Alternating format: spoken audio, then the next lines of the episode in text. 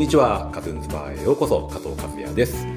この番組では他ではあまり聞かないような話をしていきたいと思います。さて今回第37回のゲストは映像ディレクターの竹内哲郎さんです。こんにちは。よろしくお願いします。こんにちは、竹内哲郎です。はい哲郎さんといえばご無沙汰です。ご無沙汰してます、はい。お久しぶりですね。今日はあの哲郎さんの事務所にお邪魔して、ありがとうございます。はい哲郎さんといえばミュージックビデオの世界ではもう知らない人はいないんじゃないかなと思います、ね、ウルフルズスピッツ山崎正義さんコッコ、えーザ・バックホーンなどなど、えーたくさんのミュージシャンのたくさんの代表的なミュージックビデオをもう数多く手掛けています。はい、特に僕がスペーシャー TV に入った90年代中盤から後半にかけてはもう、スペーシャワー TV では1時間に何回哲郎さんの作品が流れるんだっていうぐらいあの流れてましたね。もうあの右下に左下にあのディレクターの名前が出るんで、そうだよね、はい。ちょうどあの頃はね、名前が出てたもんね。はい。いい時代だよね。はい。って考えると。確かに、監督の宣伝にもなるっていう。そうそうそうそうそう。そう。でもう竹内哲郎竹内哲郎バンバン、あれでも人が少なかったんだよね。当時は。あの頃は、やっぱり、1990、やっぱ6年とか7年とか、多分それぐらいかな、そうですね。スペーシャワーがいつできたかって知ってる？えー、90 90いや89とかだと思います。多分。頃だと思います ?89 年とか。おぼろげですけど、うん。10周年を98年とか7年ぐらいにやってた気がします。うん、そうか。はいはい、多分大学卒業大学を卒業する前後ぐらいに哲郎さんが。スペース、うん、そうそうそう。あのスペースシャワーが多分えできてそれから4年後ぐらいに多分 MTV が多分できたんだよね。日本の MTV ですかね。そうそう。だからそれまではあの、まあ、古くはベストヒット USA みたいなはい。洋楽系のミュージックビデオから始まって、はい、はいまあ日本のやつでまああのなんだっけ横浜の方のテレビなんだっけ？TVK だね。TVK とかでねミュミュートマジャパン。とかね、なんかそういうのとかしかなかったもんね、はい。でカウントダウン TV が始まったからやっとそうちょっと見れるように地上波でそうですね。それもでももうちょっと後ですね。後ね90年代後半ぐらいですかね。はい。ちょうどあの頃まだ少まだやってる人が少なかったから、はい。まあ、逆に結構チャンスに恵まれた時期ではあるよね、はい多分なるほど。まあ、僕らはそういうのをあの見ながら育ったといいますか。まあスペシャルは特にあのウルフルズのあのレギュラー番組もあったりして、うんで僕がディレクターしてた番組でもあのデビューしたばっかりの山崎正義さんに出てもらってレギュラー出演してもらったりしてたんで、はい、もうウルフルズや山崎正義さんが売れていくこう過程をうん。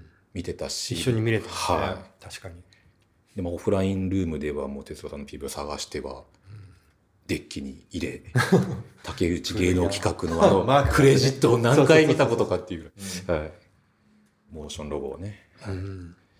です。で、まあ、哲郎さんは日本のミュージックビデオ界においては、えー革命児で新しく面白いことを先陣切ってやってる人、人たちに見えて、えー僕からしてみたらいわば憧れの存在で、えー影響をたくさん受けましたと。ありがとうございます素直に受け取っていいのかな？ええ本当にそうですよ、もう。フォロワーいないからね もうすごいこうかき分けはいかき分けいったつもりがふっと後ろ見たら誰もついてきてないっていうね そんなことないじゃないですか。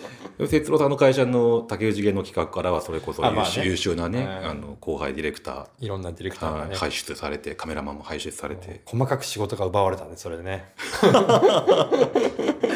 うや全然いいんだよいういやいやいやそういうことはどの会社もでも起きてるそうそう嬉しい反面っていうのはあると思うんですけでも多分ね、はい。結構、もうそ俺よりも10年後以降ぐらいから結構後輩のディレクターが生まれるように多分なってって多分はいうちは結構早いうちからそれが回転してて、どはいはい。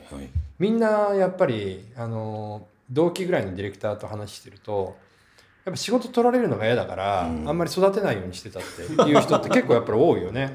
そうなんですか。そうそうそうそう。えあのデザイナーとかはいはい。はその辺はもうもうちょっと前からある文化ー、だからですね。はいあの同じ芸風やってると仕事取られちゃうからやっぱりデザイン事務所のデザイナーとかやっぱり後輩のデザイナー育てないっていうね。へえそうなんその頃から、まあ、それはだって取るはい。パイはね、はい。ぱ限られてるからそうですね。まあそうですね、うん。でも目指してる人たちからしたらまあそうやって自分も独り立ちしたいって思うのがそうだよね、うんとは思う男の子が多いし、うん。うんはい、それで今日今回は、まあ、哲郎さんと日本のミュージックビデオの大まかな歴史についても少し伺いましたがちょっとお話を伺えたらなと思っています。はい。まあ、最初にその映像を撮るきっかけになった経緯っていうのはどんなこれね俺だけは、はい。お俺の話だけ。哲郎さんの話、まあ、他も交えてでもいい？です。そうだね。加藤君もあれだし、い、やあのえっとねあの先2週間ぐらい前にあのユーロスペースの下で中野博之さんと一緒にやっぱり簡単なミュージックビデオの歴史みたいなトークセッションみたいなのちょっとやったんだよね。ちょうどお話しされたんですよね。そうそうそうそそうれ知らなかったんだからちょうどあの振り返ったタイミングでも実はあって、はい。でまあ自分も中野中野さん俺よりちょうど10歳上なんだけど、はい。始めたタイミングが大体同じ実は同じぐらいの中野さんはだからちょっと遅遅めに始めたっていう、はい。多分多分そのミュージックビデオみたいなものが職業っていうかまあ安定してやれるようになったタイミングっていうのは多分そのタイミングなんだろうなっていう。はいたまその時そのタイミングの時にたまたま俺は19歳ぐらいとかはい、はい。中野さんはまあ20代後半ぐらいだったっていう、なるほど、まあ、そういうことなのかな。中野博之さん、そう中野博之さん。はい、ね。それ西暦で言うと80年代終わりとか90年ぐらいとかですか？80年代の中盤とかじゃないかなああの中盤ぐらい、うんちょっとごめんなさい。なんかちゃんと調べた方がいいかもしれないけど、俺あのこの前加藤君とちょっと話したけど自分としては映像の世界に入ったのは高校の後半高校の2年生か3年生ぐらいの時から、はい、早いですよね。あのビデオ当時ビデオアートってやつがあって、はい、はいそのビデオアートの先生が原宿の当時同潤会アパートってところであのビデオアートっていうのを作ってて。で、まあ、実はその頃からミュージックビデオっていうのはまあ第一世代なのか第二世代なのかはちょっとわからないけど、ビデオアートっていうのをやってる人たちが結構小遣い稼ぎでそのわけのわからない映像を作れるっていうことで、まあ、ミュージックビデオとかをうん。作ってるっていうことが実は多かったんだよね。でも彼らはあの音楽のビデオを作りたいと思ってなくてうん。アートをやってるけど小遣い稼ぎでそれをやるとなるほど。いう、まあ、そういうスタンスだったんだなるほど。よねうん。だから多分俺とか中野さんみたいにいやミュージックビデオがやりたいんだっていうふうに入ってきたっていう意味で言うと実は俺たちが第一世代かもなっていう。ああなるほど。やりたくてやってるっていう、はいはいはい。それまでの人たちはどっちかっていうと本当は映画がやりたいとかはい。本当はアートがやりたいとか、テレビをやってる人たちが最初の頃結構作ってたっていう伺ったりもしたことあります、うん。日本テレビをはい、テレビの人もともとテレビのを作ってた人たち。そうだよね、あのテレビもその頃ってあのーちょっと実験的なものとかを作るキャパシティのある時期だったんだよはいね。はい。でちょっとあの NHK とかもそうだしあの深夜帯とかでちょっとあのまあ映像と音がシンクロしだした時代だったんだよね。だからあの、まあ、そういうのでなんかちょっと映像と音使って何かやるみたいな実験的な、まあ、作品っていうか、まあ、映像を作るみたいのっていうのは、まあ、実は結構ちょこちょこやられてて、まあ、その辺をあのまあ俺が知ってる限りで言うと、まあ、当時筑波大学芸術学群芸術学群の映像専攻にいたはい。原田大二郎さんはいっていう、その後 NHK とかで随分あの活躍されるんだけど、はい。あのラ当時ラジカル TV っていううん2人組のチームみたいなものを作られていて、まあ、彼らなんか特にあの積極的にそういう、まあ、映像と音のシンクロ、まあ、今でいう VJ 的な感じでで多分ミュージックビデオとかも作られてたりとかはい。あと立花はじめさん。はいはい。で立花で立花はじめさんもそうだしまあその辺が、まあ、YMO のテクノミミュージックの YMO あたりの雰囲気からなんとなく多分その辺っていうのがちょっと始まってるんだよねきっとね。うん。でそういうふうになってって多分その第一世代日本の中の第一世代的な感じは多分そういうふうにやっててその世代は今だからもう60代中盤ぐらいだよね多分なるね。ほど。はじめさんもそのぐらいになりますかね。じゃないかうなん。どう中野さんよりは上だと思うよね。うん。そうですよね。うん。うん中野さんはもともとは何されてたんですかね？中野さんは、まあ、中野さんに聞いてもらった方がいいんだけど まあ、中野さんあのー関西の確か読売テレビだったと思ったけど、まあ、テレビ局で、はい。あのーなんか番組やっうんで番組ディレクターとかをされていて、でまあその頃にあの倉本充さんってはい。最近では CM も歌も歌ってるけどね、はいそうですね。倉本充さんこあの構成作家さんですね。もう、うん超売れっ子作家さんね。超売れっ子の構成作家さんなんですけど、まあ、その方とかと大阪でまあワイワイやってたっていう、そんな、まあ、同じ年齢的にだから多分結構近いのかうーん。なあ倉本さんの方が下だな。多分ちょっと若いですよね。ね。多分うん54ぐらい56 今今ですよね。かな。そうそうちょっと前僕シェアオフィスが一緒であ。シェアオフィス仲間でもあったんです倉本さあそうなんだ、んはいその前は一緒に仕事したこともあるんですけど。まあさすがだここでしゃべったらあれだけどあの、はい。にににあの六本木通り沿いに前倉本さんのはいはい。あれだったけどあそこから多分そうですね。あその後だと思います。まあそれはちょっと別にここでやんなくて。はい。まああれだけど、うんはい。あの原田さんはあの元気が出るテレビとか、ね、オープニングをなんか調べたらされてましたね。確かに、はい。うん、いろいろ目にされてしてきてるなとは思うんですけど。そうはい。それで哲郎さんがその高校時代に携わったというのははい。うん、だその高校生の高,、まあ、高校の時にそのビデオアートの先生とその知り合って、まあ、その先生のところに行くとあのその頃ってのは映像の編集今今みたいにパソコンとかでできなかったからね。ね。あの映像の VTR を並べて編集しなきゃならないっていう相当プロフェッショナルな世界だったから、まあ、そういう人と知り合わない限りは映像をつなぐっていうのはほぼできなかったんですよね。ねでもたまたま俺はその高校生の時に知り合ってでまああのー学校も新宿だったんで、あの学校が終わった後遊びに行けたりもしたんで、うんまあ、そういうところで結構覚えさせてもらって高校生の時に覚えさせてもらってでそのおにゃんこクラブ突然だけどおにゃんこクラブがまあ解散すんだよね。はいはい。おにゃんこクラブが解散解散しましたあって、はい。これ古い話なんだけど、はい。はい。まあいつ頃解散したんですかねあれ平成？平成じゃないよ平成じゃないですか。昭あもう全然昭和ですか、全然昭和だよ。あ昭和ですね。あのー僕がでも昭和の終わりぐらいじゃないですか。60そうそうそうそう。2とか。だって18か19くらいだと思うんだよな俺多分。30年以上余裕で前だよ マジで。多分30年ぐらい前だ30年ぐらい前に、うん。はい、解散して、うん、そう。その解散した後の、はい。あのー一人の女の子のはい。ソロはい。のツアービデオを作るっていうのが初の仕事だったからね、えー。それツアー中に作り流れてるとかですか？いやあのライブビデオだね。ライブであ撮影したんですねそうツアーそうをそうですよね。編集ライブビデオのパッケージを作るという。のディレクターをされた。そうそうそう当時まだなかなかステージにスクリーンはなかったですもんね。そういうのはなかったね、なるほど。そこからそれまだ学生の頃高校生の頃？高校卒業して、はい。だから大学生の頃。19うん19歳とか二十歳ぐらいじゃないかなってかすかに思うんだけど、まあなんかそういう、まあ、ビデオアートの作品作ったりしながら、まあ、そういうのも作ったりとかして、まあやってたんだけど。まあでもあのその頃にその先輩方っていうのはそのアートの世界ビデオアートとかメディアアートとかビデオアートって言われるようなアートの世界か、まあ、テレビの世界かはい。映画の世界かみたいな感じで、はい。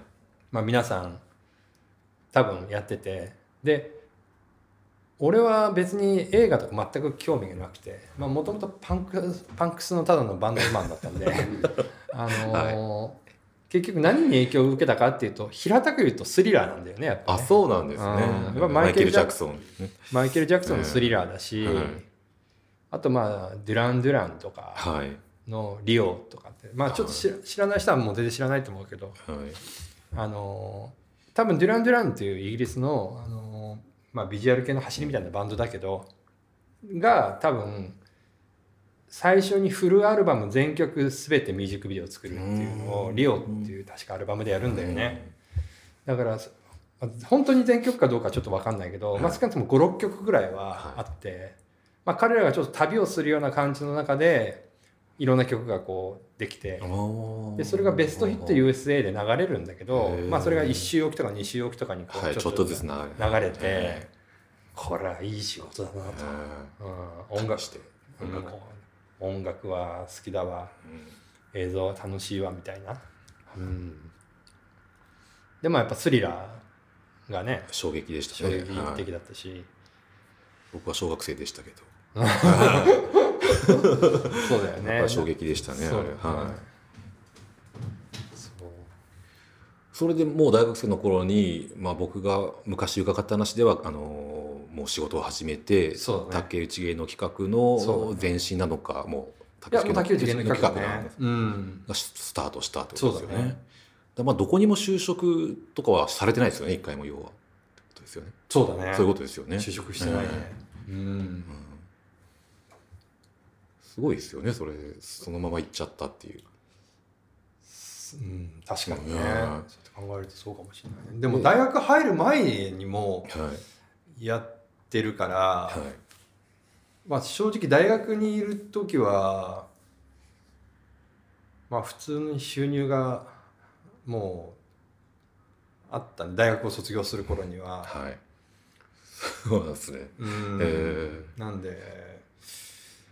でもその、まあ、僕も当時の哲郎さんのイメージでいうと、まあ、そのパンクロックというかロック的な、うん。ちょっと勢いがもう強すぎる。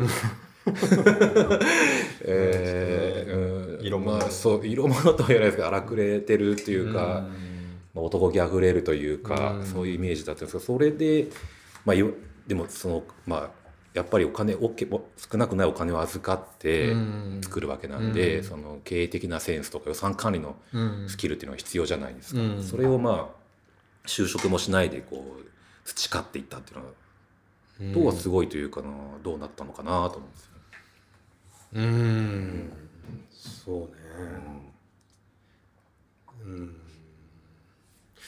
でもね正直そんなにものすごい赤字とかこさえたことないんだよね、うん。そこら辺ちょっと小粒な小粒なんだけど実は。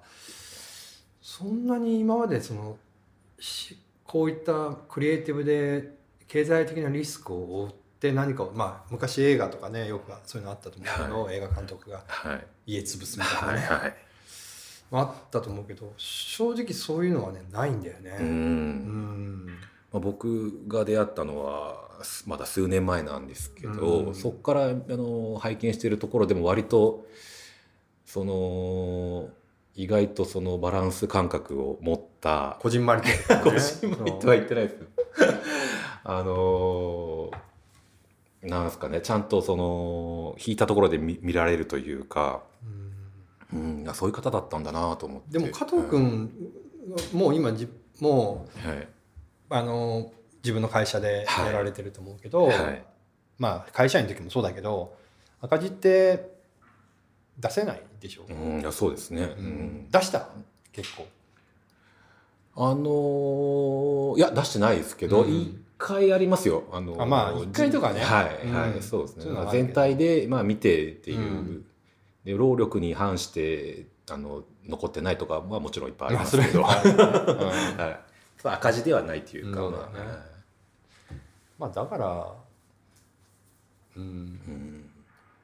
あとやっぱりあの俺はちょっとやっぱりみんなとちょっと違うところが多分あって、はいあのあんまり、まあ、学歴もそんなにないしあのそんなに勉強とかもできないし敬語もきちんと喋れたりしないしみたいなところで あの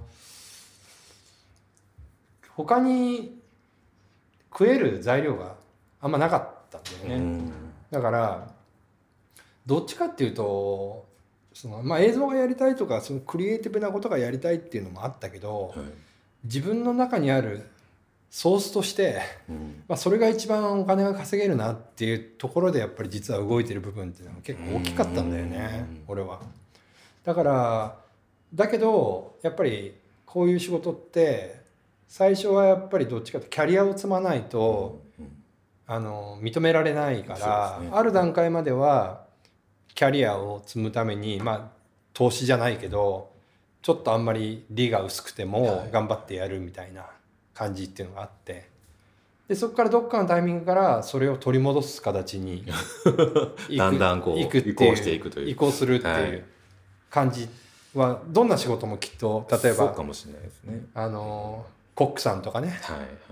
美容師さんとかもうみんなそうなのかもしれない。弁護士さんとかも。だけど結構この映像業界の人は意外といつまでも 投資っぽい人って多いようねん。もういつまでも投資っぽい感じでやる。で俺は結構早いうちからはい。投資は終了っていう。その早い段階ででもその仕事が来るようになったっていう過程がまだちょっとよく見えないんですけどそこすごいですよね。そうね。でも確かにラッキーだったんじゃないかなっていうね。あのにゃんこの後はどうだったんですか？おにゃんこの後はおにゃんこの後まあ俺はまあメジャーの仕事じゃなくてあの自分でインディーレーベルっていうのが当時流行ってた。んでインディーレーベル作って、はい。はい。ビデオのレーベルを作って、はい。で当時その頃はまあ原宿とホコ天とかがすごい流行ってバンドブームとかが始まる時期でね、はい。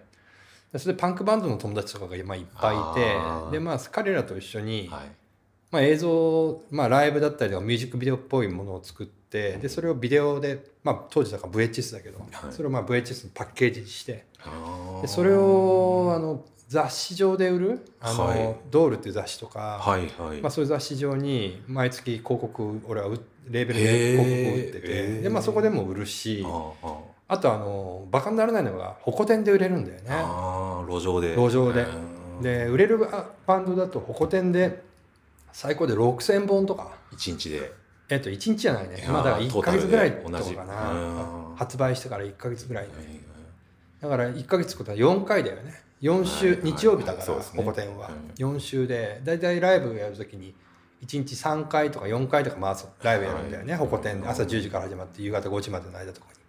その間で、まあ大体、わかんないけど、100本とか150本とかさばいてって、っていうことをしているアーティストが、はもういそこら中にいいて、で俺だからホコ天をこうやって歩きながら、、はい。ろんなアーティストの売り上げこうやって見てたっていうずっと。あ今日はあこいつら伸びてる数字伸びてるな。みたいな。で伸びてると、はい。あのプレス工場によく電話して、はい発注かけてじゃあプラス。あ自分が作ったアーティストの売れ行きを見てたね。そうそうそう自分の作ったアーティストの がまあ3つとかぐらいとかがやってるから、まあ、そのアーティストたちのビデオの売り上げ見て、はい。段ボールの中ちらっと見ると減ってるじゃない？減ってると。あまあ、そしたらまたプレスを翌週のためにプレスをかけるかけてプレス上がってきてしてましたね。置くと。これが、はあのホコ天で手売りで売るっいてとんでもないことでうん。めちゃくちゃ粗利出るっていうね。う んそうですね。流通流通ゼロですから経費ゼロだからね。プレス代だけなんです基本的に、ね。まあアーティストはどうなんですか？だからまあアーティストと折半と折半っうん、てことですね。うん、アーティストと折半しても1本売ると700円とかはい800円とか。はこっちに入ってきちゃうから、はい。当時だとやっぱ2500円とか3000い円ぐらいで売ってるから、うん。でプレスが150円ぐらいだね。えーそうなんですか。うん具体的な。プレスが大体1本。1本それぐらいなんで。パッケージとかどうしたんですか？パッケージはもちろん。作ってちゃんと紙で。シュリンクいやそれはもう業者がやってくれるから、はいはいあのこういうあの紙のプリントをあげ,、はい上げてそれをデザインを送ればあのこれ差し込んでくれるじゃない、うん。VHS のところにさ、でシュリンクしてさ送り返してくれるんで。別に内職みたいなことじゃないんだけど、はいそれやってはいくれるから、まあ、結構それでそれで3年23年ぐらいは結構、卒業後ですか？うん、大学生だね。大学生入った頃,、ね、入った頃に。うん、いい商売ですね。うん。当時そういうあのなんか手作りあカンフレル、まあ、海賊版って言われてたりもするあのビデオショップとかもありましたね、あったあった、そこもちろんそこにもい売ってま卸してました。UK さんとかも当然はい。置いてたし、そういうのを僕はあの地方出身なんでうん。雑誌とかのなんかどっかからか情報を得て、東京に来た時にそういうところにわざわざ行ってうん。買うみたいな、そうそうそう。はい。そういう感じでした。そういやー。で、まあ、はい。ちなみにんはい会社の名前が今のこの竹内芸能客っていうそのえらくベタな名前はい。の理由はそこに実はあって、はい。要はあの地方のプレプレス工場って基本的に地方にあるのね。はい。VHS のプリント工場とかって、まあ、関西の方とか東京にはないのね。やっぱりほら VHS のデッキをいっぱい並べてコピーする業者だから。そういう感じなんですね、うん。まあ、そうでしょうね。何何十な100個とか200個とかさ VHS の並べてる工場があるわけよ、だからまあそこでまあ町工場みたいな感じでやってんだよね。でまあそういう VHS の工場ってなんかもう奥さんと旦那さんでやってるみたいな そうなんですか。ぐらいな本当感じで。でまあ、大体例えばあの、エッチなビデオみたいにプレスしたりとかそういうんでまあ多分飯食ってると思うことが多いと思うわけ。でそういうところってあの電当時だから電話とファックスでやり取りするんだけど、携帯もないですからね。カタカナの名前のややこしい名前でやると、はい、めちゃくちゃ間違えるんだよね。発注書。で電話電話でもなんかおしゃれな名前にすると、はい。は？みたいな感じになるんで、はい、聞か聞き返されるっていう。そう。だからあの竹内芸能企画の竹内っていうともうすっごい分かりやすい。なるほど。確かにビデオのパッケージに書いてそうな 名前ですね。なんで、えー、まあ要は事故がなくなるんだよ。ね、うんうん、名前を変えるだけで事故がないっていう、うん、結構ね話も早いっていうそう事故るんだよね、そういうクレジット周りとかそういうこととかで、事故って違うところに送っちゃったりとかみたいな。うっかり事がすごい多くて。なんで、まあ、ここはやっぱりちょっと、ま、地方の町工場に合わせて 名前が決めるというね。あそうだったんですね。その由来初めて聞きました。そうなんです、えー、僕は芸能プロダクション的なことをなんかうん寄せてるのかなと思ったんですけど、ね、いや違う違う。んですね、うん、ただエンターテインメントの仕事とやっぱり企画っていうかちょっと矛盾してるけどライブビデオとかってやっぱものすごく興味がなかったんだよね実はもともと。でやっぱりまあミュージックビデオとか、まあ、スリラーみたいなのがやっぱりやりたかったから、まあ、ミュージックビデオとかまあとにかくまあエンターテインメントな系のネタものがやりたかったんだよね。なんで、まあ、それ考えると、まあ、芸能それってすエンターテインメントは芸能なんで,、で企画がプランニングだから、まあ、今もそうなんだよね。やっぱプランニングとエンタエンターテインメントのプランニングがやりたいっていう。ドキュメンまあドキュメンタリーも嫌いじゃないけどまあ基本的にはそういうことをやりたいなと。いうことでそう意思が反映された名前にしたってこと。ということ。ね。分かりました。じゃその後の話はじゃあ次回に、はい、続きたいと思います。はい、はい